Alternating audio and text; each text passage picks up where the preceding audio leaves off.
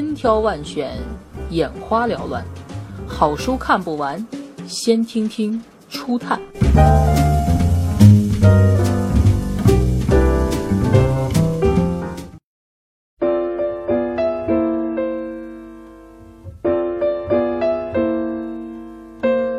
刺杀骑士团长。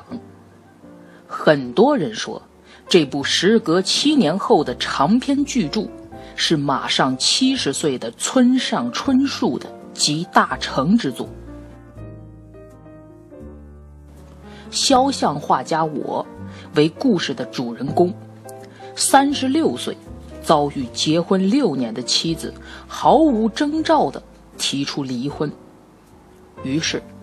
我净身出户，搬到唯一的朋友羽田正彦生前即为日本著名画家的父亲的旧居临时借住，却无意中在阁楼上发现其父羽田巨彦藏匿而未公开的天才之作《刺杀骑士团长》，一系列离奇的故事。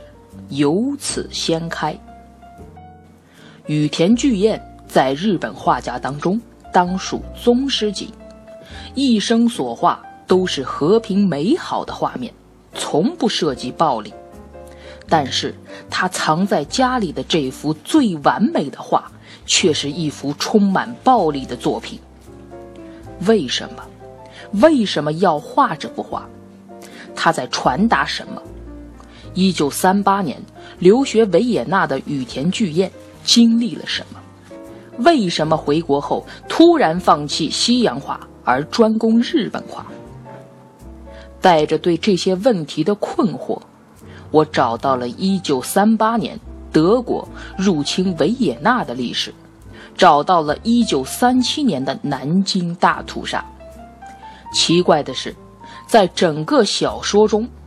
唯一亲身经历并知道这件事的两个人，经历了德国纳粹的羽田巨彦，和经历了南京屠杀的羽田巨彦的天才钢琴家弟弟羽田纪彦，却都以不同的方式保持对当年暴力事件的沉默。一个是彻底老年痴呆并瘫痪在床。一个是当年从中国战场回去后就割腕自杀。总之，羽田兄弟似乎在暗示，日本人有意无意的在忘记历史、掩饰、隐藏、忘却自己曾经犯下的暴力罪行。于是，村上春树不断的探索和发问：什么是真实？什么是非真实？什么是现实世界？什么是非现实世界？发生在我们身上的曾经的暴力历史，是不是只要我们不去想起、不去追问、不去谈及，就可以视为非真实？就不是今天这个现实世界的一部分？村上的答案是非常坚决的：不，这些事情，只要一天没有得到真正的谅解。就永远活生生、赤裸裸地融合在当下这个现实世界之中，而他们越要隐瞒，村上春树就越要去揭开，这也是他鸡蛋碰高墙的事业之一。暴力、恶，一直是村上春树最重要的书写主题之一。他不遗余力地探索暴力的源头、暴力呈现的方式。伪装隐匿的暴力因素，隐藏在战后一代日本人心中的暴力过去，暴力带来的难以磨灭的伤痕。描写暴力，是村上春树呼唤和平的方式。我们必须了解暴力，才能得到和平。村上春树几乎每一部长篇小说都在写暴力和恶，都在呼唤和平与善。这是贯穿他一生创作的基石，同时，寻找也是村上春树小说的永恒主题。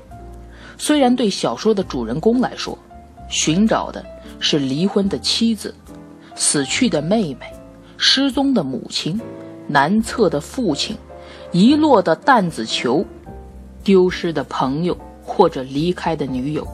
但作者到底要找什么呢？似乎在寻找和平，或是在寻找勇气，亦或在寻找信任。在全书的末尾，村上春树以自白的方式写下了一段话：“我拥有相信的力量，无论被丢进多么狭窄而黑暗的场所，无论置身于多么荒凉的旷野，我。”都能坦率地相信，会有引导我前往什么地方的东西。